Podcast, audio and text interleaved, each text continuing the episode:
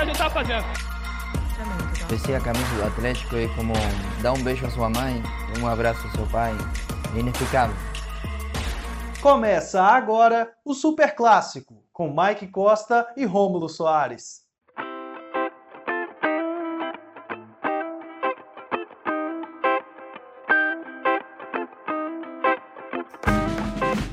Vai rolar a bola! Hoje é segunda-feira, 30 de novembro de 2020, e está começando mais um Super Clássico. Eu, Mike Costa, apresento a 16ª edição do podcast sobre os maiores clubes do futebol mineiro. E hoje, como sempre, eu tenho a companhia de Rômulo Soares. Fala aí, Rômulo, dá seu oi pra galera.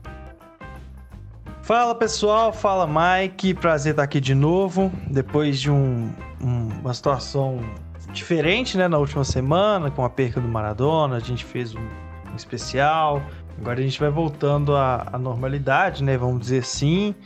E tô feliz pra gente estar tá, ter uma semana mais espaço assim entre os jogos pra gente poder também falar o que a gente precisa falar e etc. Sempre é bom estar tá aqui com você, Mike.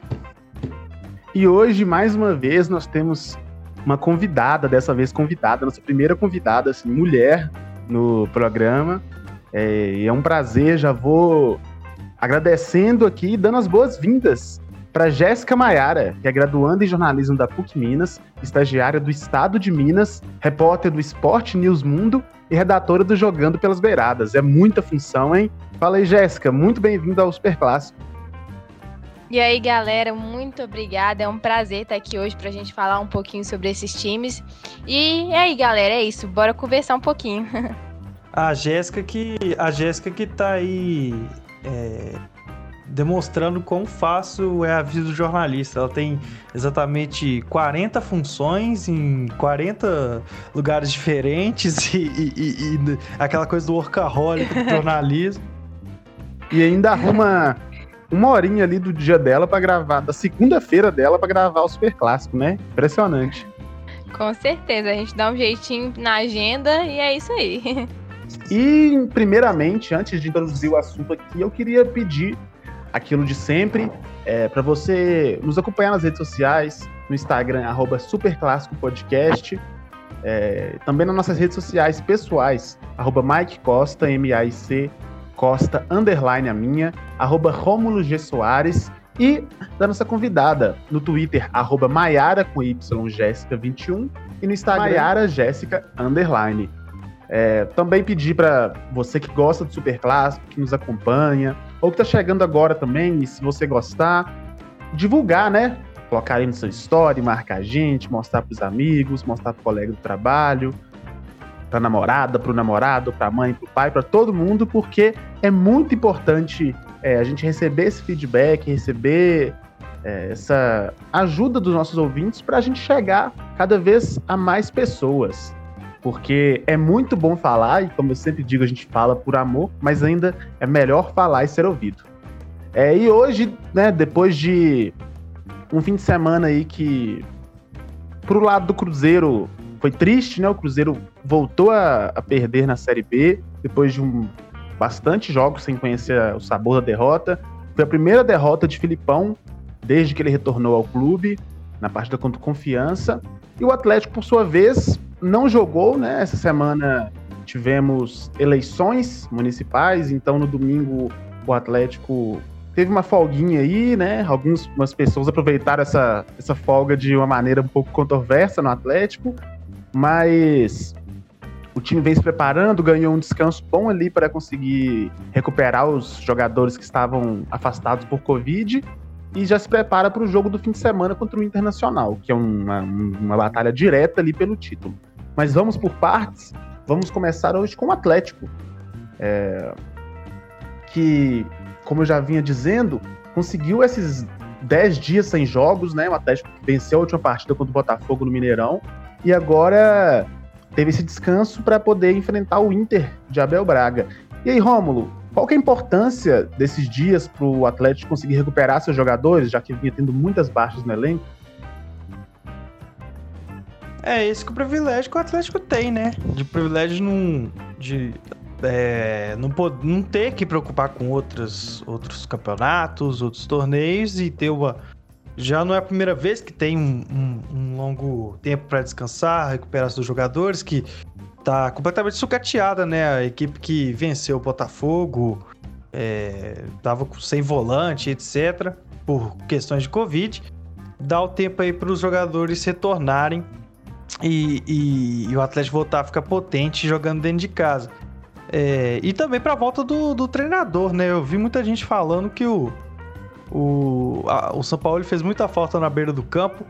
É, por exemplo, no momento que o, o, o Keno errou o pênalti é, contra o Botafogo, se for no caso do São Paulo, o, o, o efeito moral seria outro. Mas enfim, é uma, boa, uma, uma boa recuperação para o Atlético. Agora começa a preparação de fato. O jogo ainda contra o Inter é às 18h15 de noite ainda, então é, vai, vai, vai, ter tempo ideal, né? É o que tanto os treinadores pedem, né? Os treinadores quanto que falam que precisa de tempo para treinar, principalmente nesse tempo de pandemia que não tem tempo para nada, jogo atrás de jogo. O Atlético tá aí conseguindo é, conseguindo se, se ter um, momento de recuperação, estudar o, o adversário, poder estudar quais é, qual, qual, variação tática que vai utilizar, né? Que o São Paulo faz muito. Agora eu quero chamar a Jéssica pro papo aqui, porque o Atlético volta a jogar no fim de semana, quando pega o Internacional. É num confronto direto ali pelas primeiras colocações, né? Pela liderança. E o Inter, que é um adversário que, para mim, é um dos que teve a maior queda com a troca de treinadores dos últimos tempos porque o Cudê deixou o Inter, foi para o Celta de Vigo da Espanha, e o Inter contratou o Abel Braga, que vem numa decadência impressionante na sua carreira, e desde então o Inter acabou, né? O Inter não conseguiu vencer mais, na verdade até venceu um jogo, que foi contra o América, mas na Copa do Brasil, mas nos pênaltis o América conseguiu sair vitorioso, sair classificado, então assim, até quando ganhou o Inter perdeu, né?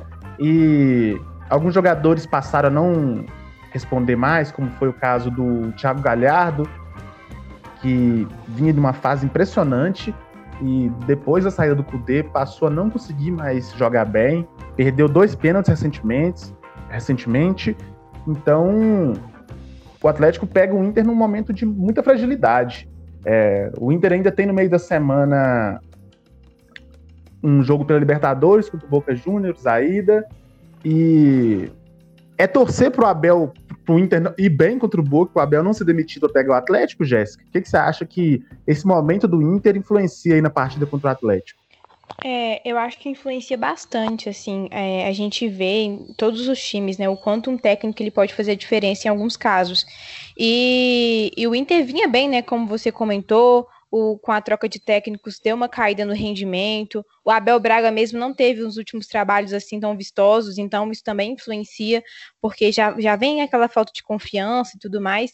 E essa questão da Libertadores, né? Essa questão de disputar uma outra competição, isso influencia tanto no cansaço dos jogadores, quanto no psicológico também, de se voltar para a competição ou algo do tipo.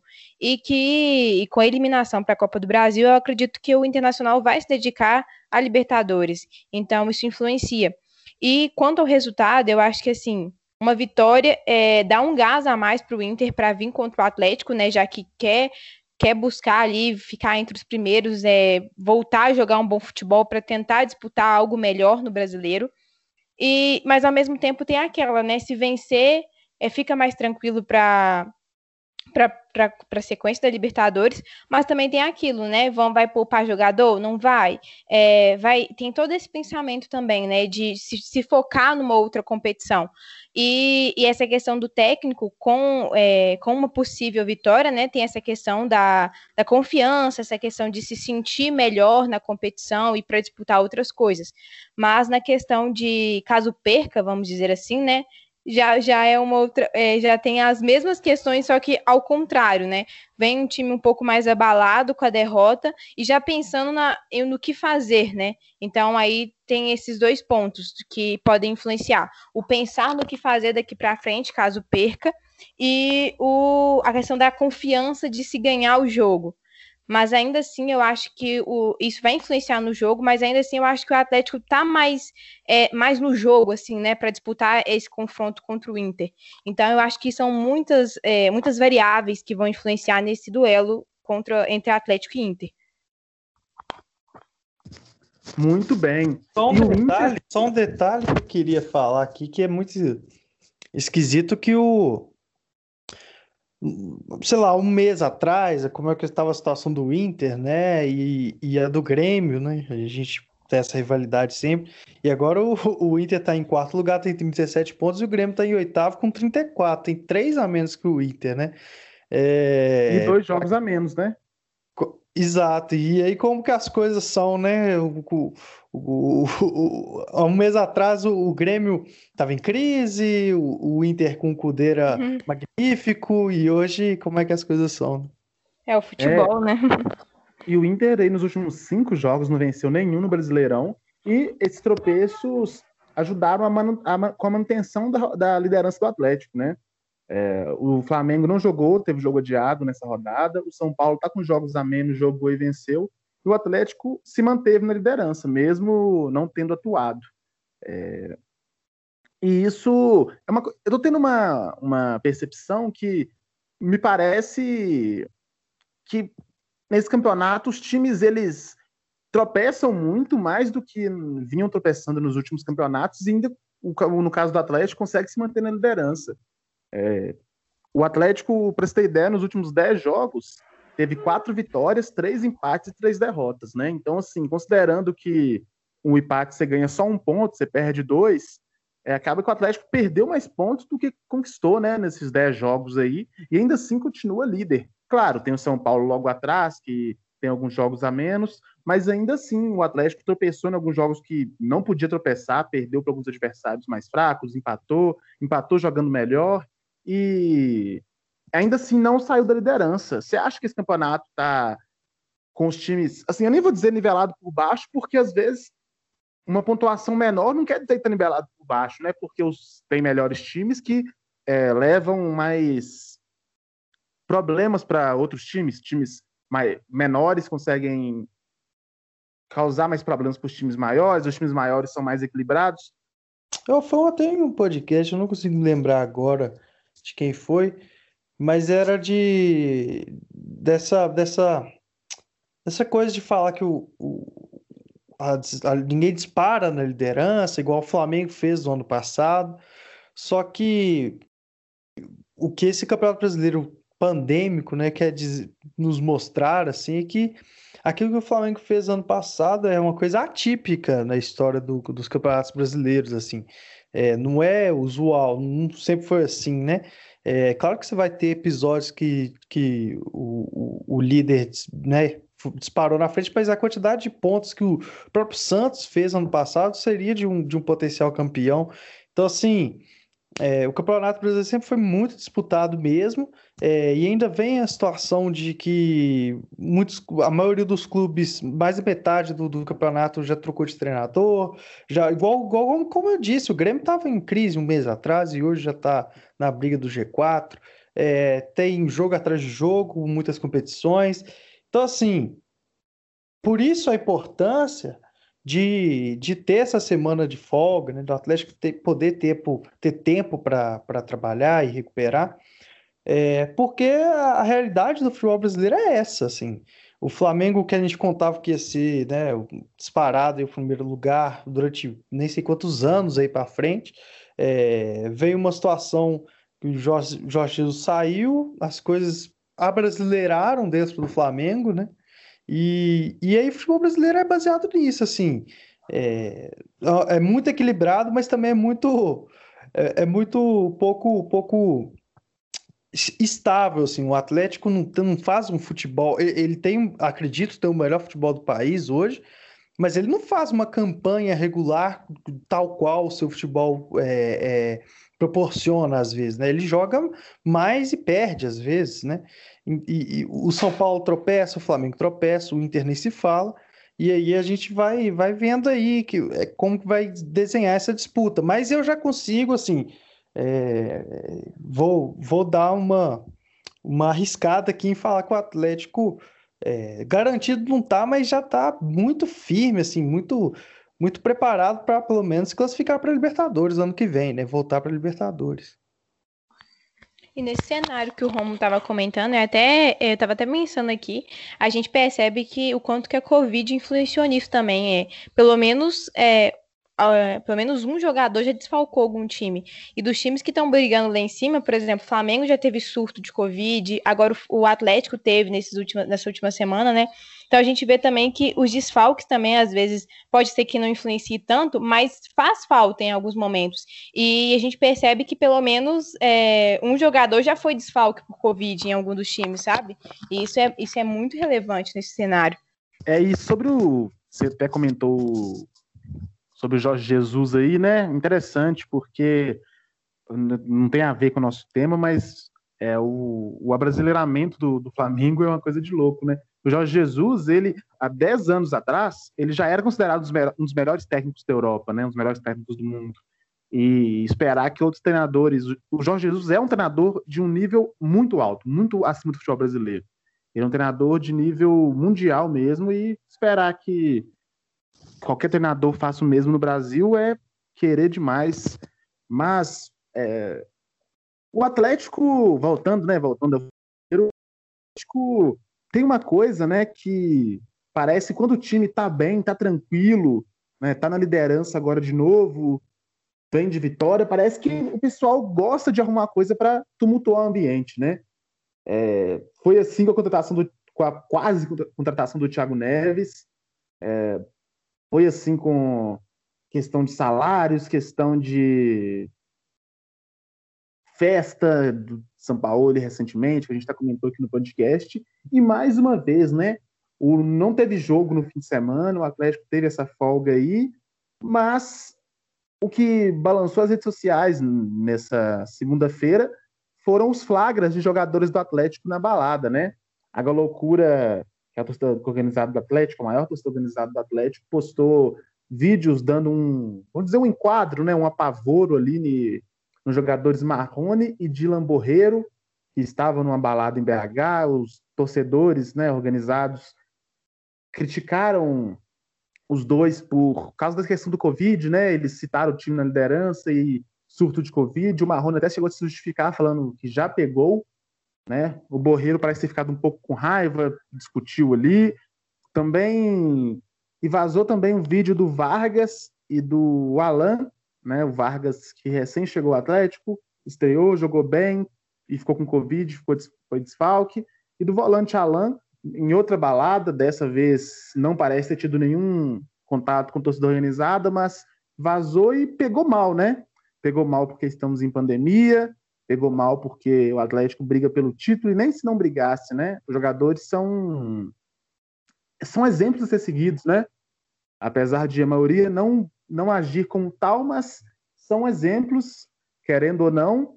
E aí, que que você? Eu não vou nem direcionar para nenhum dos dois é, especificamente, eu quero saber a opinião dos dois sobre esse caso, sobre a ação da torcida, é, sobre essa divulgação e sobre o papel dos jogadores num momento como esse, no momento que o Atlético briga pelo título, no momento que teve um surto de Covid no Atlético e no momento que a gente vive uma pandemia que mata milhares de pessoas, milhões, na verdade, né, no mundo todo.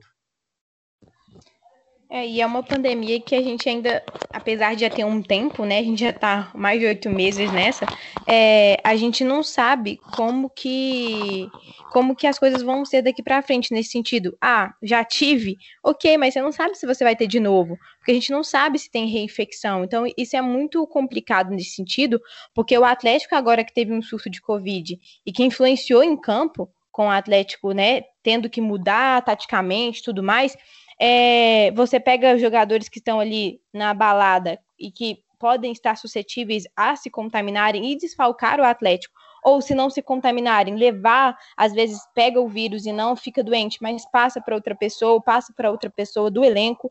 Então é uma coisa que influencia e que pode influenciar o Atlético daqui para frente com jogos decisivos, como você mesmo citou, a gente, o Atlético vai pegar agora o Internacional. Então é um jogo decisivo e isso pode influenciar, apesar de ainda termos uma semana cheia de treinamentos, é, é uma coisa que vai influenciar. E não só nisso também, nessa questão do título, né? Um, isso tudo pode desestabilizar o elenco. É, como a gente já viu, é, a questão da confiança faz falta. E, e aí, nesse momento, os caras vão pra balada, a torcida vai lá, pega no pé, e aí, às vezes até começa a pegar no pé naquilo que não tem nada a ver, mas porque tá com implicação, porque o cara fez algo errado, isso tudo vai para dentro, o extracampo influencia no campo. A gente já viu isso até mesmo com o exemplo aqui no Cruzeiro, né? Daquela vez que o Thiago Neves foi pra balada e, deu aquela loucura toda. Então a gente sabe que influencia, o extracampo influencia dentro. E essa questão dos torcedores irem cobrar é, é meio contraditório, assim, tá certo, tem que cobrar mesmo. Os caras tá fazendo o negócio, tá errado, não concorda, é, tem que estar tá focado no Atlético, tem essa questão da pandemia, mas querendo ou não, eles também fizeram uma aglomeração, né? Chegaram ali e tal. Mas eu entendo, o torcedor tem essa questão de estar os nervos à flor da pele, quer que os caras estejam focados no, na disputa do título, na disputa da série, da série A. E, e tem essa questão da, do surto agora que influencia bastante, né? Você pega, você vê seu time ali sofrendo com o surto de Covid, e aí vem os caras e vai para uma festa e, e que te recorda tudo isso e que pode fazer ficar pior daqui para frente. Então é super natural os torcedores agirem assim. E influencia sim, a gente sabe que influencia muito no elenco do Atlético e pode ser que influencie mais daqui para frente. É uma boa visão que a Jéssica falou aí do, do. Eu confesso que não tinha nem pensado nisso, assim. É, ninguém sabe dizer de onde que veio a, o surto de Covid, de onde originou, de onde. Ninguém sabe de onde que pega, né? É, e realmente teve muitas aglomerações de torcedores. É, mas enfim, falando mais sobre o nome dos bois, né? O Dylan, principalmente o Dylan e, e, e o, o Vargas. O, o Dilo Borreiro estava para ser emprestado, né? Ele é um jogador que está praticamente. É, não, posso dizer que está fora dos planos, que ele entrou recentemente, mas também devido à falta de jogadores no elenco. Mas é um jogador que não, não, não vamos dizer que não é o, o cara do que enche os olhos do São Paulo, nem de nenhum torcedor. É, o Marrone chegou o Vargas aí, já tem o Sacha, ele provavelmente vai ficar no banco de reserva se não, não demonstrar o bom futebol é, o que, eu quero dizer com isso? Que além do Atlético, a desestabilização no Atlético, a, a, até a falta de compromisso mesmo né, com o clube, é também estão cavando a própria cova, assim, não fez a carreira direito ainda, né? São jogadores muito jovens é, e que precisam focar, né? Tá tendo essa chance de jogar, treinar com um dos maiores treinadores aí do, do da América do Sul, tá num, num, na cidade do Galo com um ambiente de altíssimo nível, é, valorizar a oportunidade que tá tendo, né? Ficar, ficar indo na balada aí, pô. E, e eu vou dizer, se, se o Marrone pega aquele copo que ele quase que ele ameaçou pegar, se ele pega aquele copo, eu não sei onde que ia parar aquela confusão. Mas ainda bem que não teve nenhuma agressão física. É, e vamos ver que, se o clube do Atlético também vai, vai, vai posicionar, não sei, vamos, vamos ver se ele vai multar. Eu acredito que vai, que vai demonstrar que está fazendo algo, porque é, já, já houve com a comissão técnica, agora acontece com os jogadores, e justiça será feita, né? Na hora que é o Casares, né? Na hora que foi o Casares, era tudo culpa do Casares, assim. É, e, e, agora tá tudo bem, né? Eu acredito que a gente pode, uhum. pode ter o, o mesmo peso com eles, mesmo não sendo é, o mesmo jogador, mesma situação, mas é, é infração do mesmo jeito, né? Vamos nos cuidar, pessoal. A pandemia não acabou, a pandemia tá matando e tá matando cada vez mais.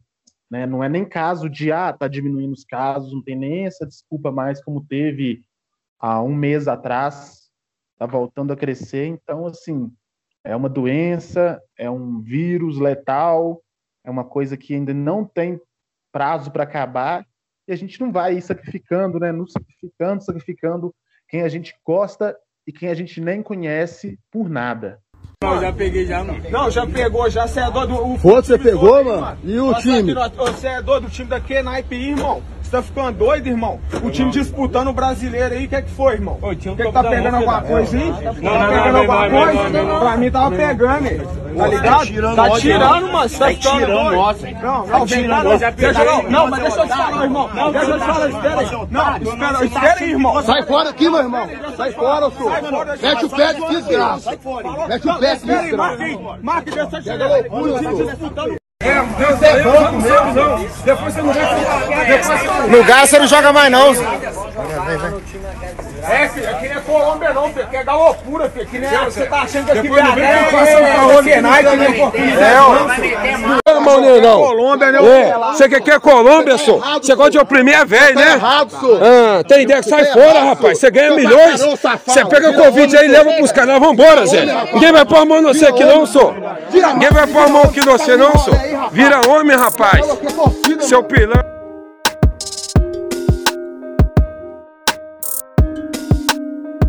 Passando agora pro Cruzeiro.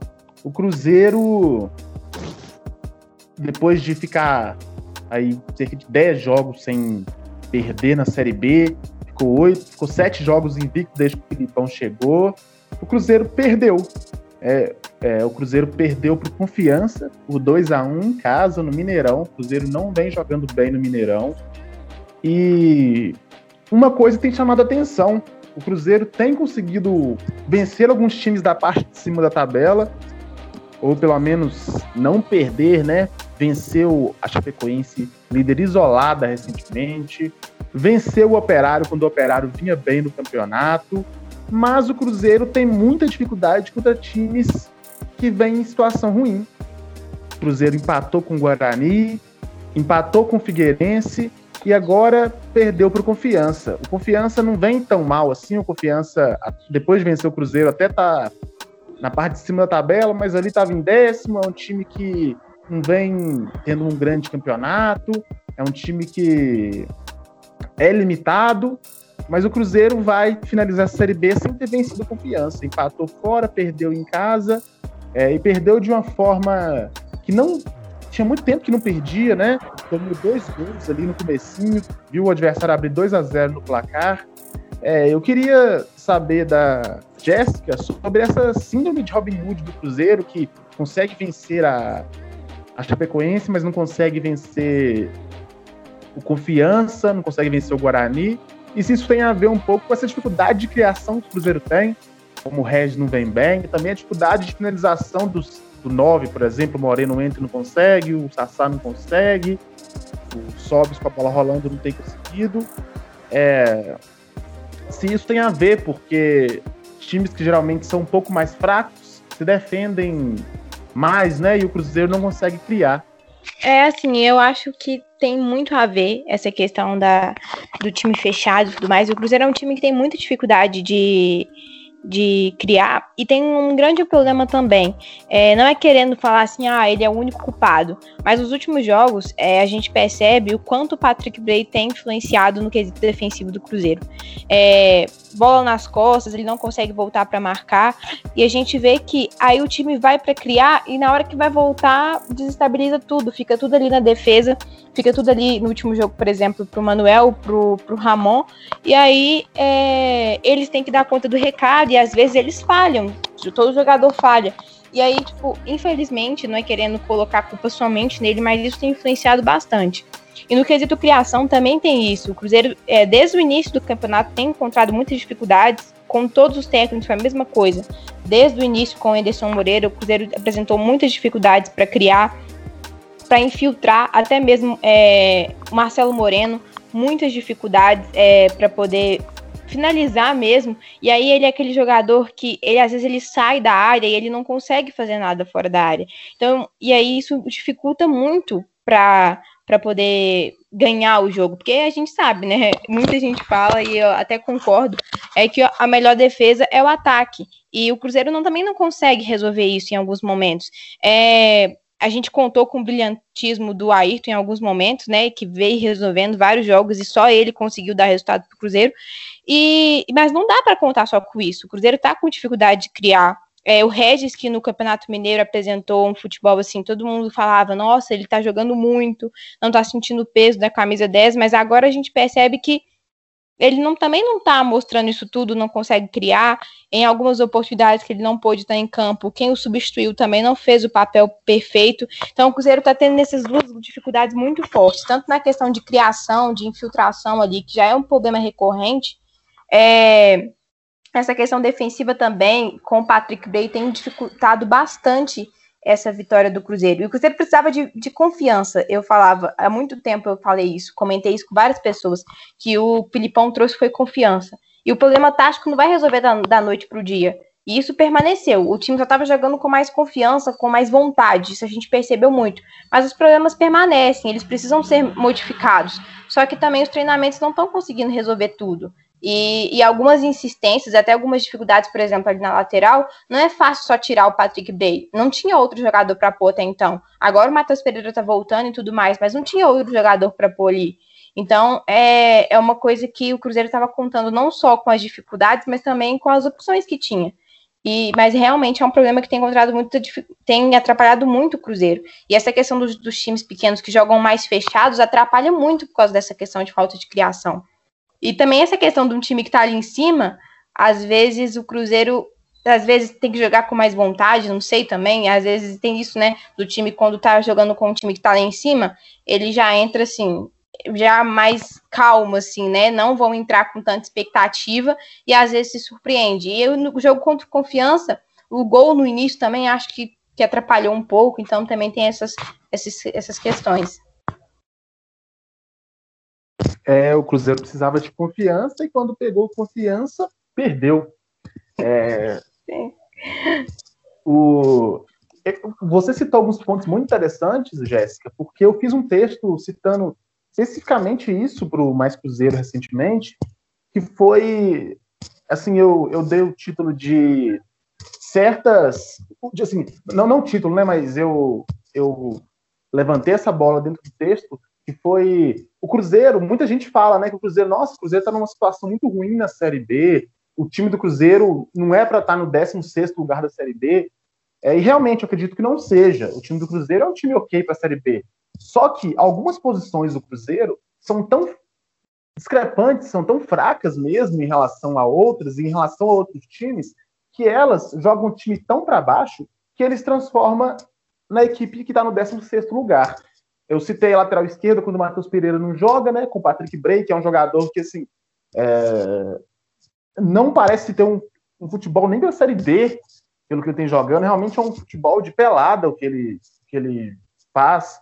É... e realmente me lembra muito futebol de pelada, porque às vezes ele consegue né, tirar uma, um lance da cartola, dar algumas assistências, os cruzamentos, né? Ele não tem medo de cruzar é uma coisa assim, tem uma coisa para a gente exaltar nele, na minha opinião, é isso, porque você vê alguns jogadores, como o Egídio mesmo. O Egídio é um cara que sabe bater bem na bola, né? Tinha um bom cruzamento, mas ele demorava muito para cruzar. Ele, ele, chegava no fundo e ficava dando aquele cortinho que virou até um meme, né? Aquele uhum. cortezinho que ele dava, e ele não cruzava nunca, e às vezes o perdia chances por isso. Até ele ficava ali até perder a bola.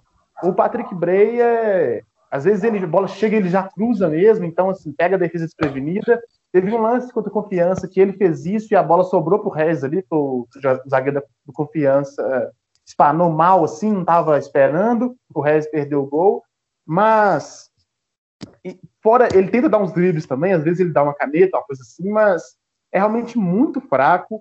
Mesmo com o Matheus Pereira à disposição, o Filipão escalou ele. Só que e o Filipão justificou falando que foi por questão física, o Matheus Pereira não estava pronto para os 90 minutos. Mas por que não entrar com o Matheus Pereira, ver a situação do jogo e trocar depois, né? E o Samuel Venâncio, que é o setorista do Cruzeiro no Itatiaia, fez alguns levantamentos de que o Filipão utilizou jogadores voltando de lesão, voltando de Covid, voltando de suspensão, sem ter todo esse, esse cuidado que teve com o Matheus Pereira. Então, Romulo, o que, que, você acha? Você acha que o Filipão ele deu uma desculpa ali para não, não admitir que, que errou? Se ele quis demais ser o paizão que ele é conhecido por ser? O que, que você acha dessa instalação do Patrick Bray que custou o Cruzeiro três pontos? É, ele chegou a falar que num, um jogador só não, não fazia o time, o time todo perder. Em certo momento, assim, de, de uma certa forma, ele não está errado, não. Mas é, defensivamente, Patrick Bray não, deixa a desejar demais. Ele é um jogador que antes é, jogava é, na, no meio de campo mesmo, né? Era mais responsável por mandar a bola na área. É um, definitivamente não sabe defender. E eu acho até engraçado que em 2017 ou 18, não, acho que 18, né? Ele não estava em 17. O, o, tem um vídeo do, deles comemorando um título, não sei se é Mineiro Copa do Brasil, e o Fred chama o Patrick Bray e fala que é o canhoto mais ruim que ele já viu na vida. Bom, o Fred já tinha avisado. Mas é. Se, se, ele que o, o Filipão né, teve a opção de colocar o Matheus Pereira, que, segundo ele, só teve quatro treinos e não era o suficiente. É, mas tem, tem esse problema, né? O Patrick Bray não tá preparado. O Patrick Bray, então, assim, já é um jogador que foi afastado, é um jogador que já voltou e, e, e deu ali três assistências, mostrou o potencial dele, é, mas não é o suficiente. Aí a discussão era sobre elenco, é, e agora se, se coloca o Patrick Bray, o Matheus Pereira, se foi condenável essa atitude, mas eu, eu fico pensando assim, é, para até identificar, tentar identificar, mesmo localizar esse problema, quais são os problemas do Cruzeiro, eu queria fazer uma reflexão aqui quanto ao Filipão, assim, é, é, o, é o treinador que, que tem a família escolar, é um treinador renomadíssimo, acho até melhor do que a encomenda do Cruzeiro para a Série B, mas até aí eu queria até saber se, eu, eu não tenho diagnóstico se é o elenco, sabe? Mas tem muita diferença o Cruzeiro do Enderson, do Cruzeiro do Dei Franco e o, e o Cruzeiro do, do Filipão em resultado? Não tô falando dentro de campo, em resultado, assim, é, foi uma invencibilidade ali, mas foram três empates, se eu não me engano, e, e quatro vitórias, e aí acontece uma, uma derrota, e aí tem décimo sexto, é, isso diz muito do Cruzeiro 2020, assim. Uma hora é o Patrick Bray, uma hora é o Regis, uma hora foi Maurício, uma hora foi Marcelo Moreno. É, vão encontrando vários culpados e, e, e, quando na verdade é um time que já mudou mais de 11 jogadores no decorrer de 2020, já trocou de três treinadores, é, não tem nenhum momento confortável hora nenhuma ali dentro do elenco, é, tem perguntas que não são, que não são respondidas é, com, com, alguns jogadores. É, caso do Giovani, que estava assim acima do peso, segundo o Filipão, mas não tem muito tempo já que ele está no Cruzeiro, treinando, né? Até antes de ser registrado. O Zé Eduardo também ninguém sabe, já está afastado.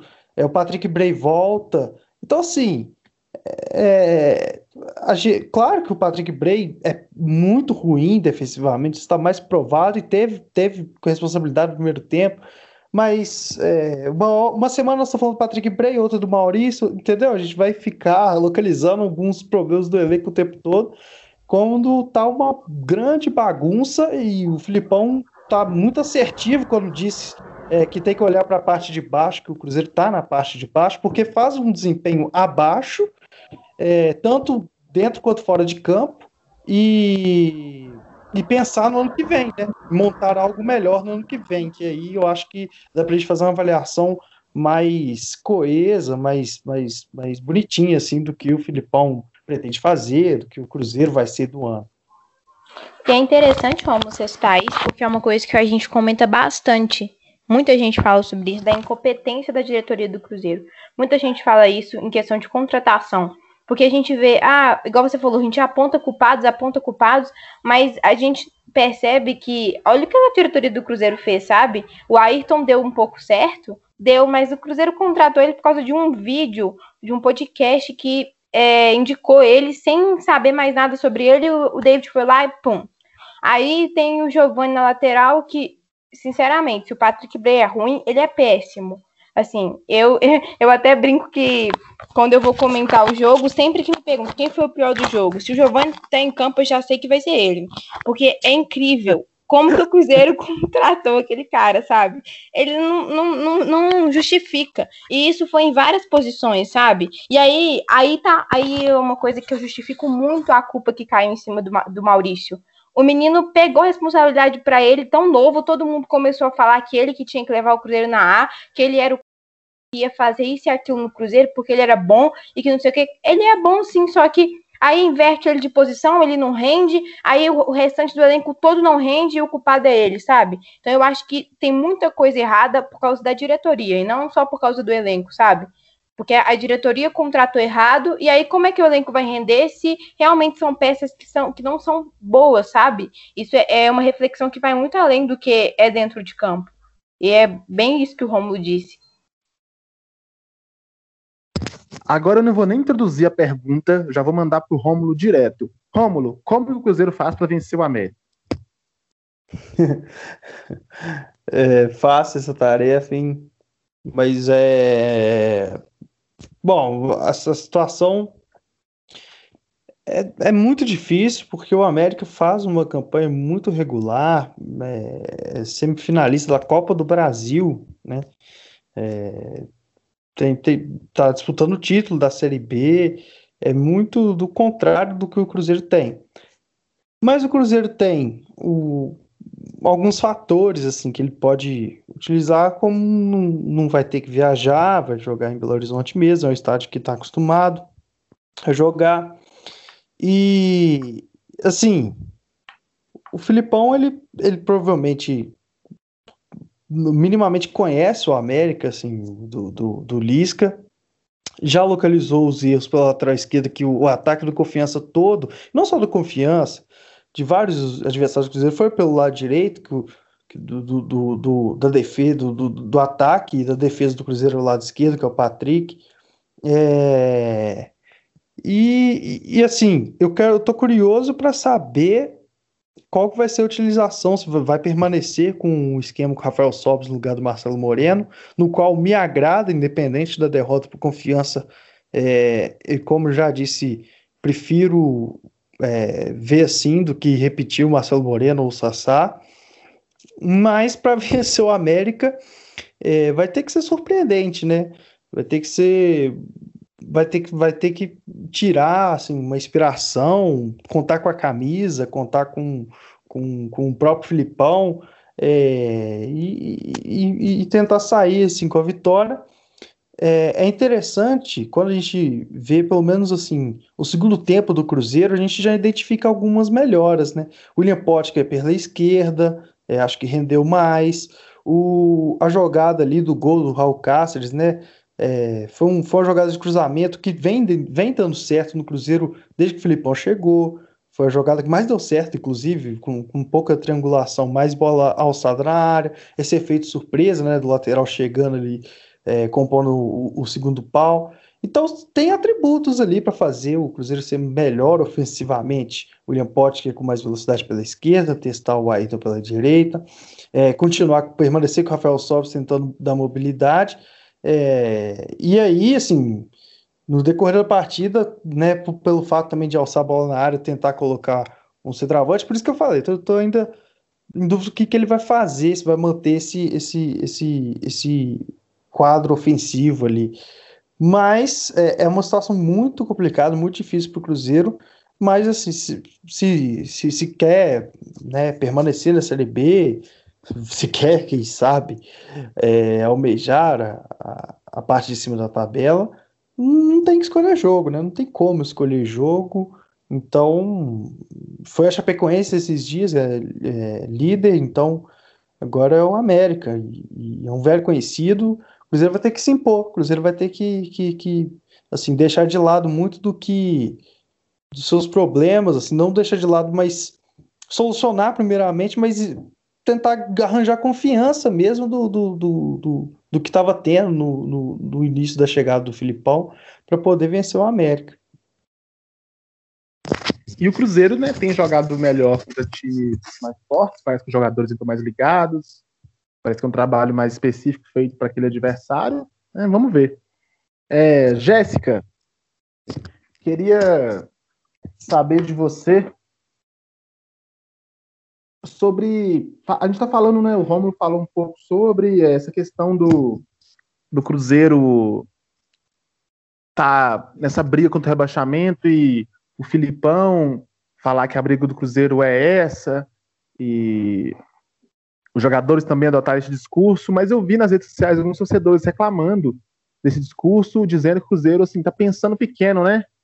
Pensa em só fugir do rebaixamento, que, mas não dizendo que tem que ficar falando que, que, que busca o acesso e tal, mas não ficar que, que, talvez isso possa estar desmotivando os jogadores, assim, é, colocando o Cruzeiro num patamar que não deveria estar. O Cruzeiro é um time para estar em posições melhores. Você concorda com isso ou você acha que tem que ser assim, que tem que ser realmente falar que está brigando para não cair e que a, o outro, a série B tem que ser pensada passo a passo e que o planejamento é para o próximo ano? Eu acho que não é pessimismo, sabe? Eu acho que é ter os pés no chão, eu acho que é realidade.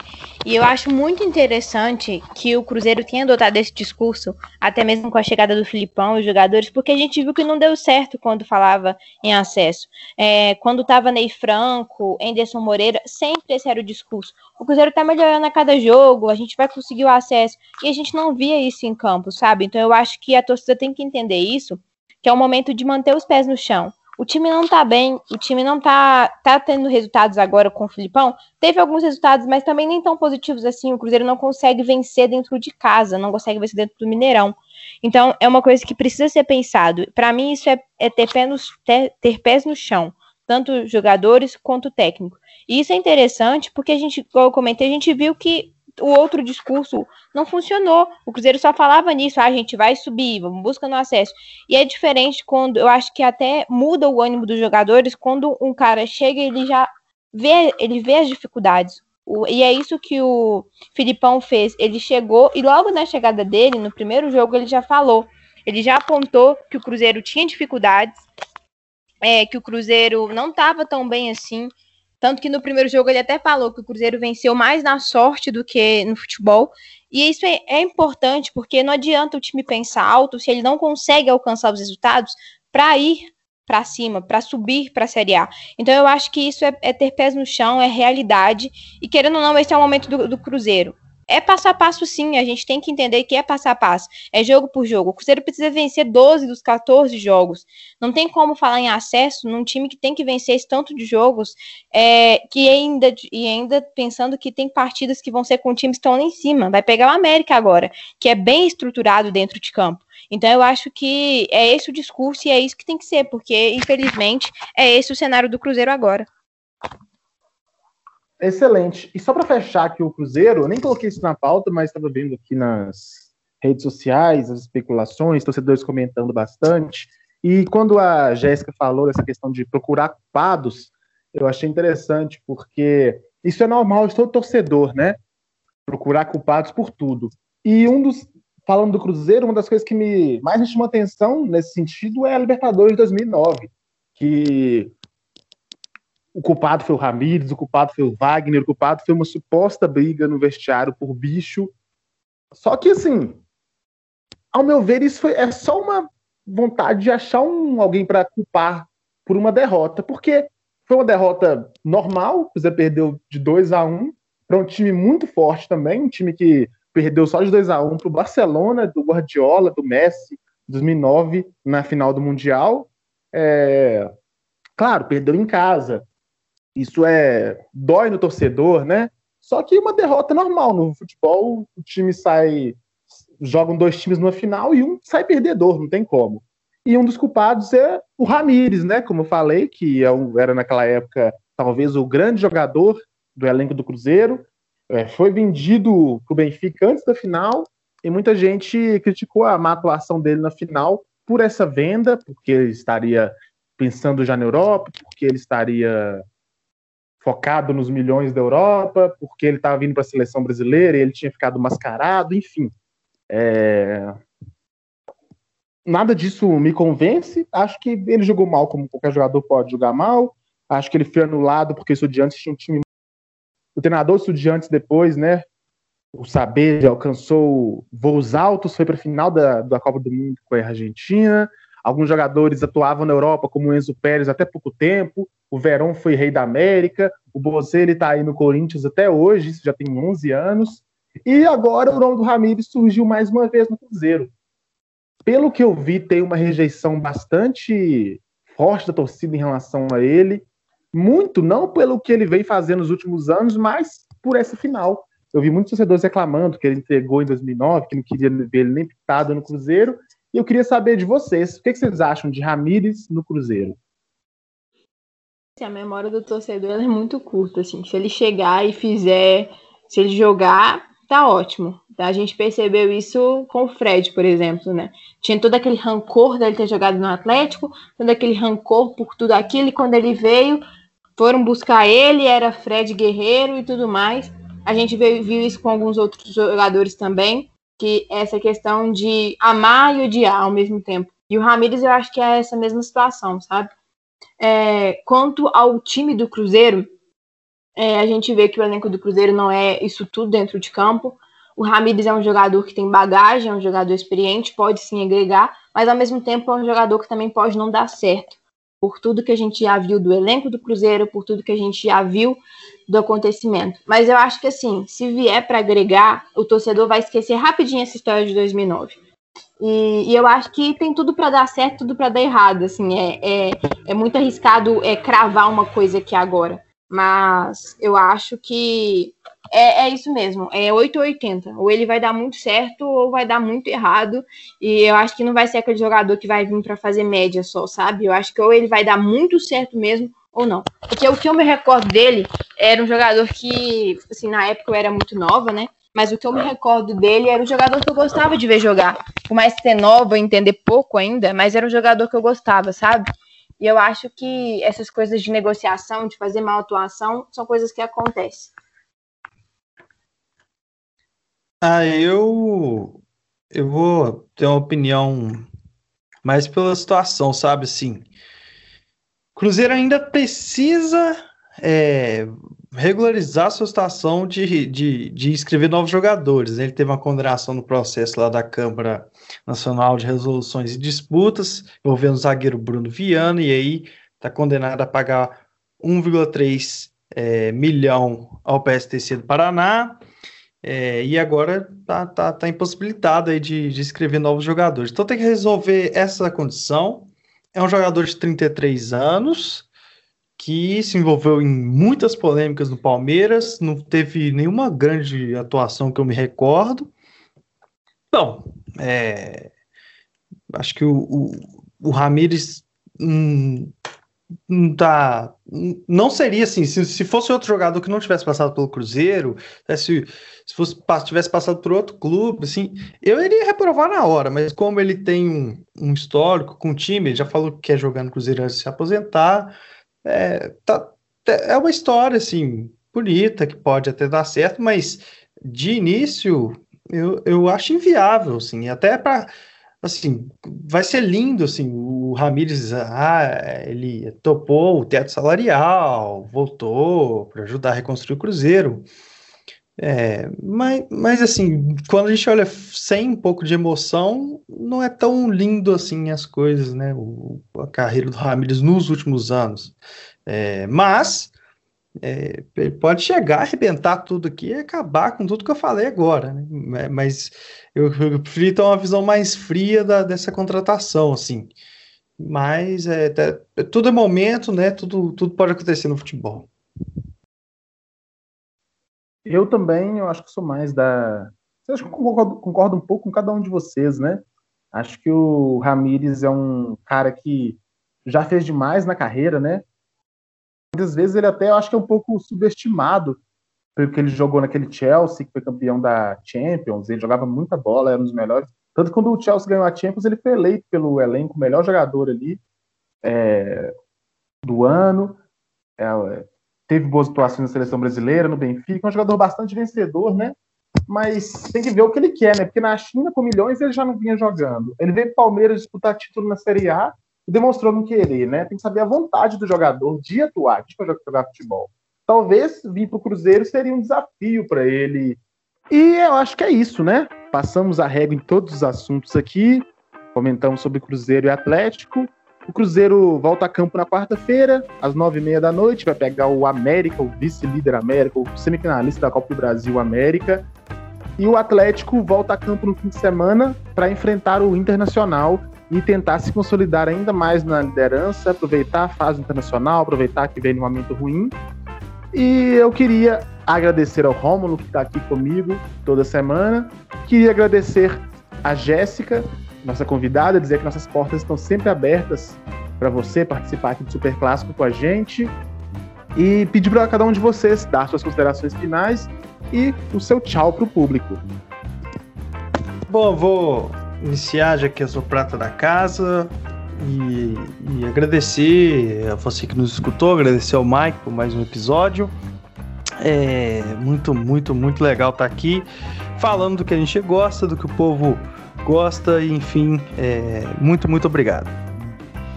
Eu quero agradecer a, o convite, foi um prazer estar aqui hoje falando com vocês, falando para o público sobre uma das coisas que eu mais gosto nesse mundo, que é futebol. É, como já dizia, né, que perdoe essas pessoas ruins que não gostam de futebol. E, e é isso. É, é foi um prazer enorme estar aqui. É, digo que estou sempre à disposição. Se vocês quiserem debater mais comigo, quiserem a minha presença para falar com o público, foi um grande prazer. E é isso, eu agradeço muito o convite. Um abraço, galera. É só é antes isso. de acabar, eu convidar a Jéssica aí para conhecer, não sei se já conhece o interior de, de, de, de Minas, o, a cidade Mariana, Ouro Preto, Ouro Branco, essa cidade bem, bem interior aqui, que, que se fica o convite depois do, da, da quarentena, a gente se encontrar e poder bater um papo presencialmente também. Com certeza. É a, é a resenha super clássico Esporte no Mundo que já está sendo marcado aí pra galera, né, Romulo? é ligação. Com certeza. Se cuide, não faça como jogadores do Atlético. A gente tem a vida toda pela frente para aproveitar milhões e milhões de festinhas. Não precisa de ir em festinhas agora e encerrar sua vida. Imagina, uma festa faz você não poder ir em nenhuma mais? Ou você faz uma pessoa que não tem nada a ver com sua responsabilidade não poder aproveitar uma festa mais? Então vamos com calma, logo logo a vacina chega, logo logo fica tudo bem, volta tudo ao normal de novo, e a gente aproveita, a gente conhece, a gente toma aquela cervejinha que o Rômulo tá insistindo com todos os convidados para marcar. e fica assim. Muito obrigado, até a semana que vem.